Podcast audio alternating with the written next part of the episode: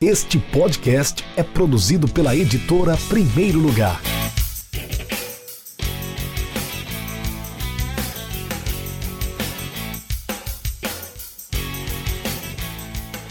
José Maria Marim é banido para sempre do futebol. Já vai tarde. Alô, camaradas, camaradas e todos os amantes do futebol fora das quatro linhas. Estamos chegando com mais um Fala Camarada, o segundo programa, o segundo episódio do nosso podcast, produzido aqui pela editora em primeiro lugar. Um abraço novamente ao meu querido Rafael. E hoje a gente vai falar como vocês perceberam antes da vinheta, a gente vai falar sobre corrupção no futebol. A gente vai falar sobre uma dinastia digna de Gengis Khan e. Mentira, digna não, porque não é nada digna. A gente vai falar da dinastia Avelange, que começou com o próprio João Avelange, que era ex-atleta, foi cartola do Botafogo e rapidamente chegou a CBD, que é a Confederação Brasileira de Desportos, hoje CBF, Confederação Brasileira de Futebol. Ele iniciou uma, assim que alcançou a presidência, ele iniciou uma era de conciliação, principalmente que tinha de uma rixa antiga que tem até hoje, que é entre Rio e São Paulo. E naquela época, você imagina isso em, em, nos anos 50, 60, naquela época a seleção brasileira em si era um combinado desses dois times. Tem um grande amigo, o Rodrigo Drummond, Pacato, que nem considera essa seleção porque era um combinado dos dois. Ele que é atleticano, não tinha, nem se olhava para Minas Gerais, para o Nordeste então nem se fala. E ele, e ele conseguiu unir, juntou as, as delegações e na primeira Copa que ele fez isso, na, foi justamente a Copa de 58, que a molecada do Brasil matou a pau, mostrou para os europeus como se joga futebol, como se jogava o futebol, porque a gente não é mais detentor dessa alcunha, né? Em 62 ele também era o presidente da CBD, em 70 com o tricampeonato mundial, ou seja, uh, só o João Avelange, enquanto dirigente, tem mais Copas do Mundo que a Argentina. Com o tricampeonato mundial, com aquela, aquele carrossel do João Saldanha, mas que foi comandado pelo, pelo Zagallo, ele, enfim, fez uma breve campanha eleitoral para a FIFA, usou o sucesso da seleção brasileira tricampeã em 12 anos tricampeão do mundo, né? Já era a maior campeã do mundo naquela época e status que mantém até hoje, inclusive. E chegou a FIFA, chegou a presidente da FIFA, a presidência da FIFA e começou uma expansão do futebol. E isso é uma coisa importante de se deixar registrado, que ele realmente teve um mandato, um reinado, muito é, positivo nessa questão de ampliar o futebol. Bom, ele, ele idealizou os mundiais sub-23 e sub-20 e a Copa do Mundo feminina também. Ele, ele olhou muito para a Ásia, para trazer a Ásia para o futebol e para levar o futebol à Ásia, porque querendo ou não, né, só na China você tem um bilhão, na Índia você tem outro bilhão, enfim, quase metade ou metade da população mundial tá lá. E ele tem muito esse mérito. Ele deixou a FIFA em 98, mas mas sempre foi muito bem recebido em, em, qualquer lugar que uma bola rolasse. Inclusive, ele, se vocês puxarem um pouco pela memória, ele ganhou é, é, homenagem com o Engenhão,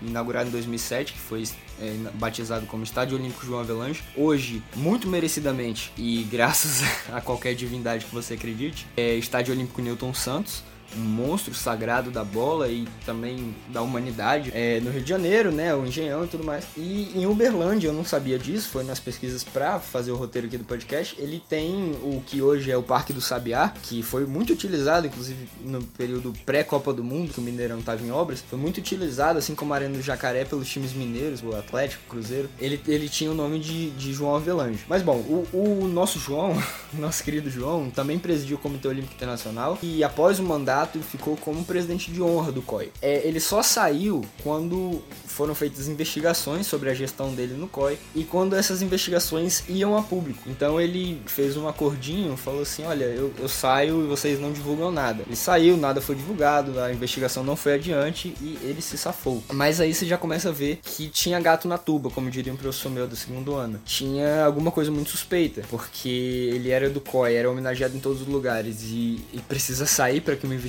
não continue. Enfim, voltando para a FIFA, ele começou a ser acusado de desvio na venda de direitos televisivos. No caso ISL, eu não vou falar especificamente desse caso aqui porque ele é muito grande, mas se vocês tiverem interesse, pesquisem porque é um absurdo. Foram pelo menos 22 ou 20 ou 22 anos de dinheiro ilícito sugado de contratos, de, de publicidade, de direitos televisivos, de... e também no, em esquemas de compra de voto para nações sede de diversas Copas do Mundo. Ele tem responsabilidade, pelo menos segundo as investigações, responsabilidade direta sobre essas, essas falcatruas. Mas ele elegeu o sucessor dele na FIFA, um suíço que eu não sei se vocês conhecem, é, ele, é, ele é chamado de Joseph Blatter o Sepp Blatter, ele era secretário do, do João Avelange e foi é, eleito justamente com, essa, com esse motivo de continuidade do, da gestão Avelange. E no Brasil ele tinha a CBF na mão e conseguiu botar o seu genro, enfim, em muitos, muitos lugares seria nepotismo, mas ele conseguiu botar o seu genro na presidência da CBF. E esse genro é ninguém mais, ninguém menos que Ricardo Teixeira. E sobre o Teixeira, eu tenho muito orgulho das pessoas que eu admiro na vida. Mas o Juca Kfouri, para mim, ele é um dos, dos, monstros, assim. Ele sempre combateu, sempre é, denunciou, sempre bateu na tecla da corrupção dessa dinastia em geral. Mas o, o Teixeira, ele foi eleito é, pra CBF em 89 e ficou até 2012. Não queria entrar muito no mérito do Ricardo Teixeira, mas o. Enfim, ele foi.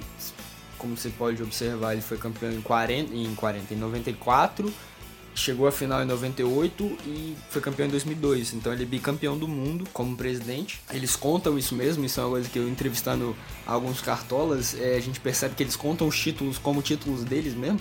E não deixa de ser. O principal escândalo, o primeiro, na verdade, escândalo, vem com a omissão de declarações de rendimentos dos exercícios de 91, 92 e 93 dos valores mensais. Então ele nesses três anos ele não declarou nada de rendimento já começa por aí. Bom, após a Copa de 94, o Brasil tetracampeão, depois de 24 anos, né, em alta novamente no futebol mundial, a Nike se, se interessou por vestir a seleção brasileira, que até então era umbro.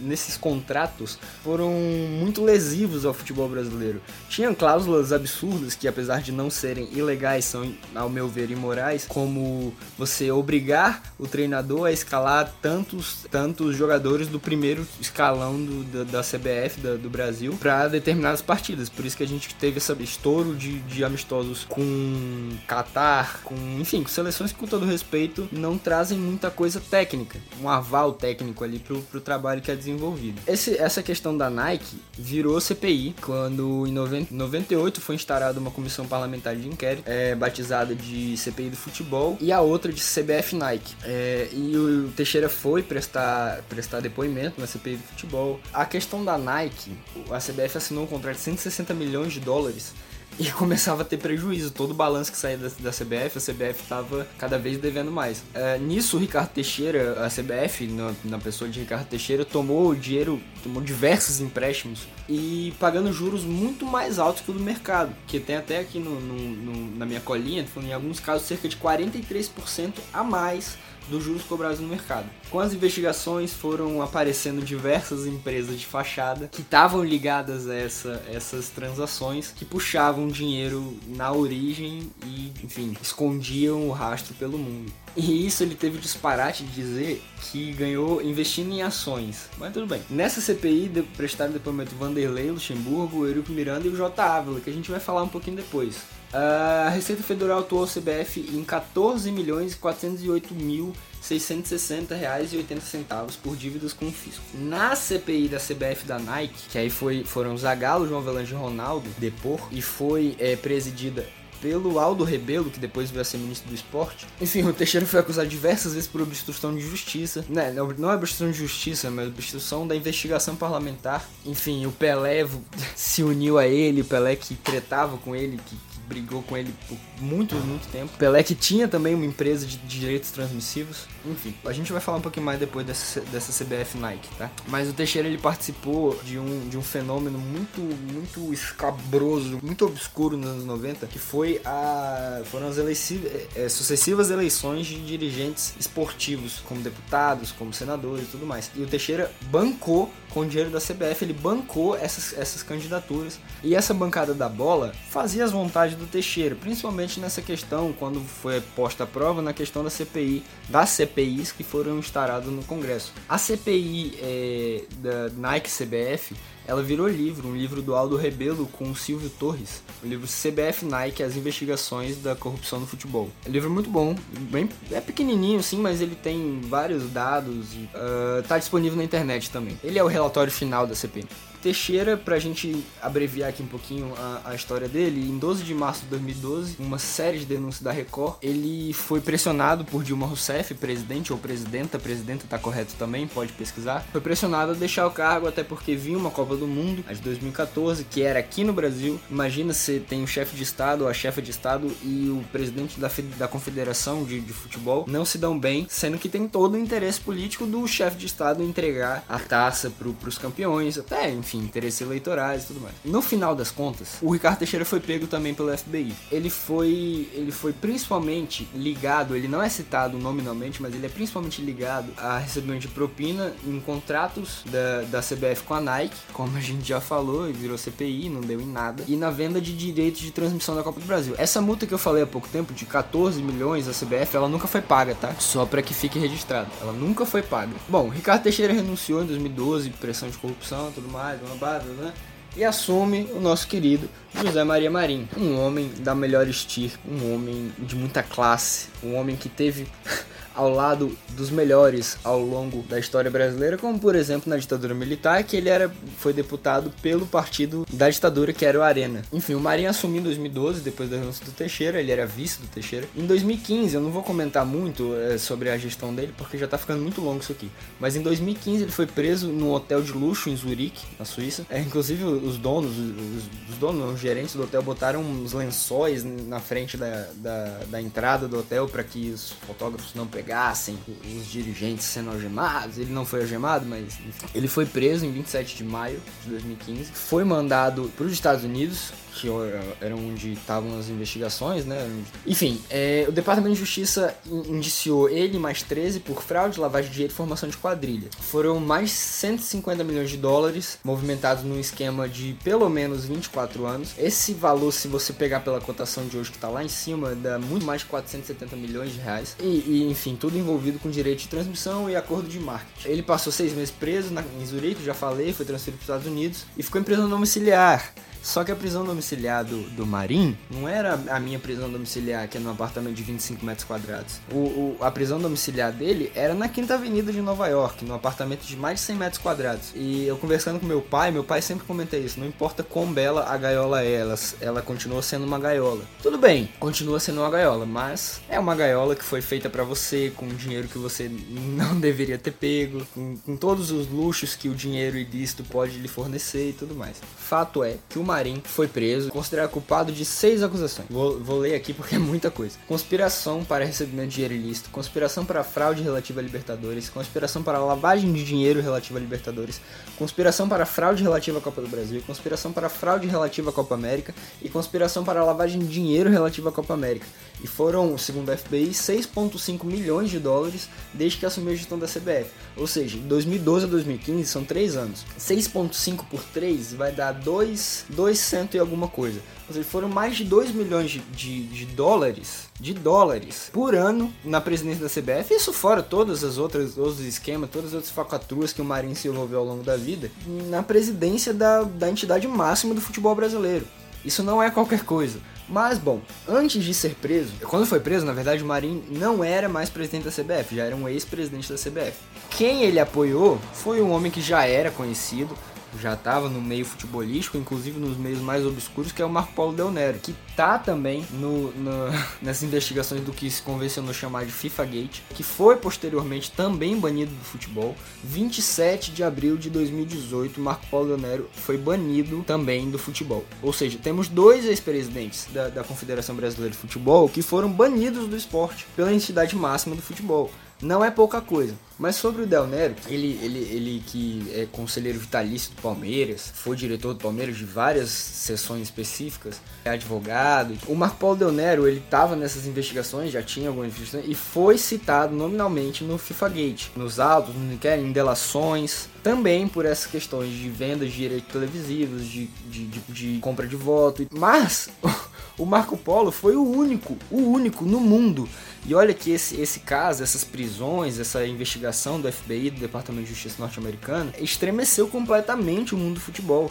A gente falou há pouco do Sepp Blatter, do Joseph Blatter, ele caiu por causa de corrupção e nada foi comprovado, inclusive. Ele simplesmente caiu porque ele não tinha mais apoio. Ele até tem uma entrevista há pouco que ele deu ao Jamil Chad, que é um que está dentro da bibliografia desse episódio, pelo livro Política, Propina e Futebol, que eu infelizmente esqueci a editora. É, que ele conta passo a passo do que foi esse FIFA Gate, do que foram esses, essas investigações que abalou o mundo do futebol, mas que não pegou o Del Nero. Por quê? Porque o Del Nero, você não pode falar que ele é burro também. Ele não era investigado no Brasil, obviamente, mas ele, quando assumiu a CBF, ele já tinha um, um, um medo, um receio e também o risco real de sair do país e ser preso. Então, o presidente da, da, da, entidade que gere o maior patrimônio do futebol brasileiro, ou que deveria ser o maior patrimônio do futebol brasileiro, que é a seleção, ele não podia sair do país. Então, o Brasil foi jogar é, um amistoso contra a Alemanha em Berlim, ele não podia ir. Teve congresso da Comebol em Assunção, onde é a sede da, da Comebol, ele não poderia ir. E ele não foi, realmente. Em nenhum desses casos ele foi. Ele não deixou o país. E, e a gente já tá caminhando pro final desse episódio. E aí é uma consideração que eu queria botar aqui. O Tite, que é uma pessoa maravilhosa, de fato. Você entrevista pessoas que conviveram com ele, não tem uma, um A para falar de, de mau caráter. Mas o Tite, que fez parte daquele Bom Senso Futebol Clube, que foi mais é,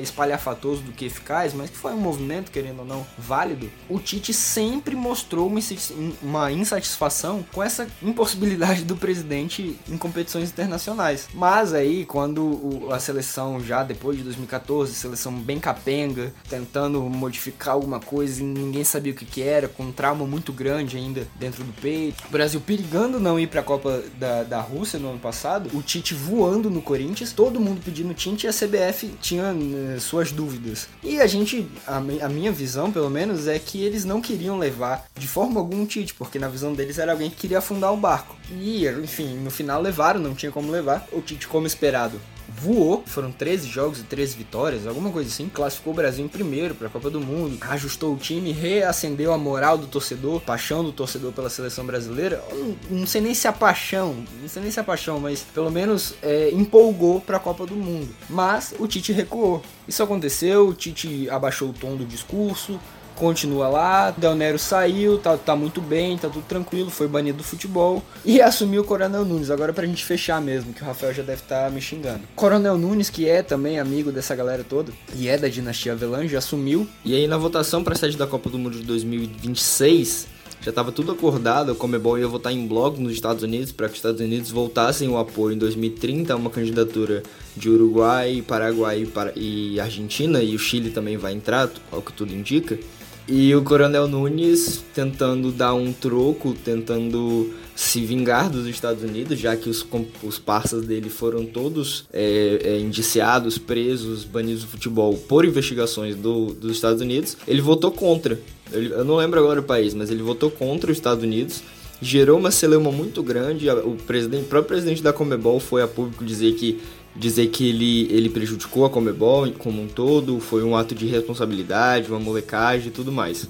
Esse é o herdeiro da dinastia Avelange. E acabou que os Estados Unidos foi eleito como sede do mesmo jeito e não mudou nada e continua dessa forma. Eu só queria aqui botar é, então a bibliografia do, do episódio, quero fazer isso em todos os programas. É, já falei do Política Propina Futebol do Jamil Chad, muito bom, esqueci a editora, mas a gente é, a gente ajeita isso, pelo menos no próximo a gente faz uma menção. Tem o livro O Delator, de Alain de Abreu e Caio Petrócilo, que é a vida de J. Ávila.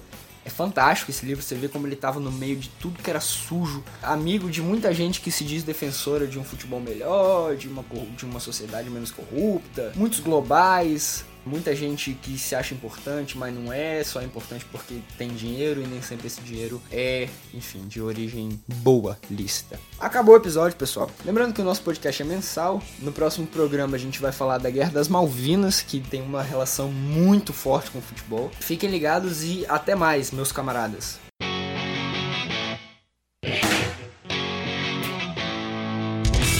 Acesse www.edprimeirolugar.com.br e conheça nossos livros.